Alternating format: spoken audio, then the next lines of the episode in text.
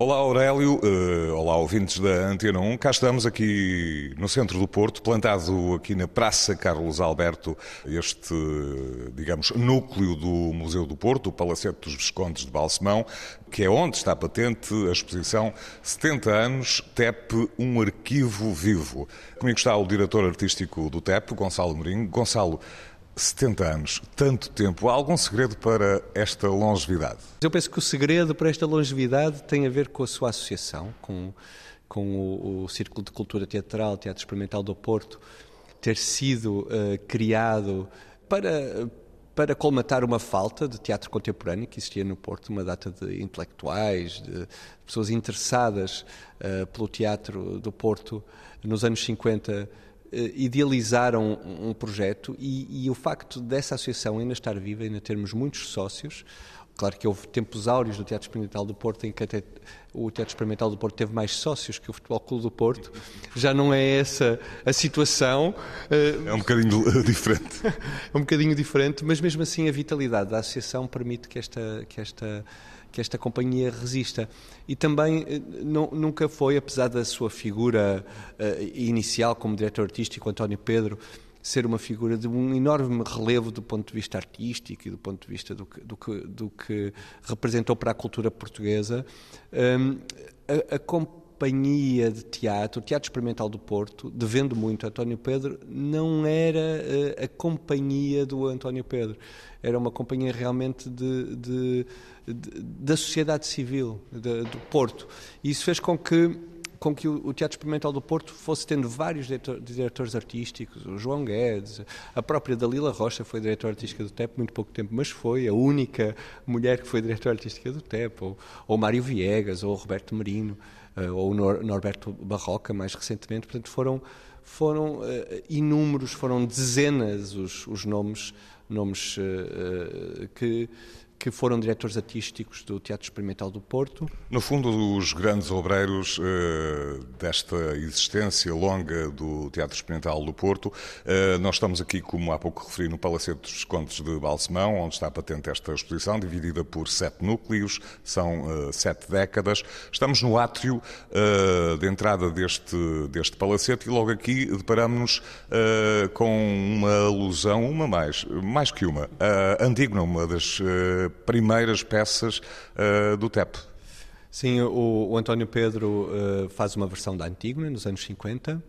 Um, temos também ali, um, num dos núcleos expositivos, uma peça lindíssima do Augusto Gomes, que fez parte da cenografia, uma Antígona em, em, em, alto relevo, em, em baixo relevo, eh, em gesso, que foi restaurada, que foi restaurada recentemente com o apoio da, da, da Universidade Católica e felizmente podemos tê-la ali exposta. E aqui no átrio colocamos uma revisitação que fizemos da Antígona, cham, chamámos Antígonas, em que um, um grupo uh, de, de, artistas pensava o que é que, o que, é que poderia ser também Uh, ser Antígona hoje. E o que temos aqui são, são uh, peças inspiradas na, em, em materiais cenográficos da, da, antiga tragédia grega, são os periactos. Para quem conhece, são uma, são, são uma espécie de poliedros que, que são rotativos. E, e, que nos oferecem diversas paisagens. Gonçalo, propunha que fôssemos entrando, diga-me, para a esquerda ou para a direita? Para a esquerda, vamos à, à sala 1, uh, que aqui no, no, no Palacete é chamada sala A, e em que temos um mapa dramatúrgico em forma de poesia concreta, chamamos-lhe assim, uh, em, em, em, que, em que este mapa dramatúrgico estava no meu caderno quadriculado, que, que é base do, de, de, muitos dos nossos projetos, passou para um bordado em, em ponto de cruz, aqui com medidas de 2 por 1, um, e temos aqui esse, esse mapa dramatúrgico que parece poesia concreta. E nesta sala deparamos-nos aqui com uma instalação em que estão uh, todas as peças. Uh, nesta sala estão parte das peças do TEP, naquelas estarão as outras. E no longínquo ano de 53, Gota de Mel, Nau Catrineta, um pedido de casamento, logo a seguir Antígona. Exatamente. Estreou, portanto, o, o primeiro espetáculo do TEP estreia no Sá da Bandeira, em 1953, no dia 18 de junho. Ainda hoje comemoramos o nosso aniversário, a 18 de junho, com a marca do primeiro espetáculo uh, estreado. Esta, esta exposição é composta, enfim, por adereços, por fotografias, por livros. Uh, 1950 é o início de tudo, é 1953. A década de 50 é, obviamente, das que mais marcou a história do Teatro Experimental do Porto. É o seu arranque com espetáculos que ficaram para a história do, da companhia, como a Antigo na, na, versão do António Pedro, que vemos ali então o baixo relevo eh, do Augusto Gomes, ou, ou, ou por exemplo o, o Macbeth, que temos ali uma, um figurino do, da personagem do, do, rei, do rei Duncan, ou espetáculos como A Morte de um Caixeiro Viajante.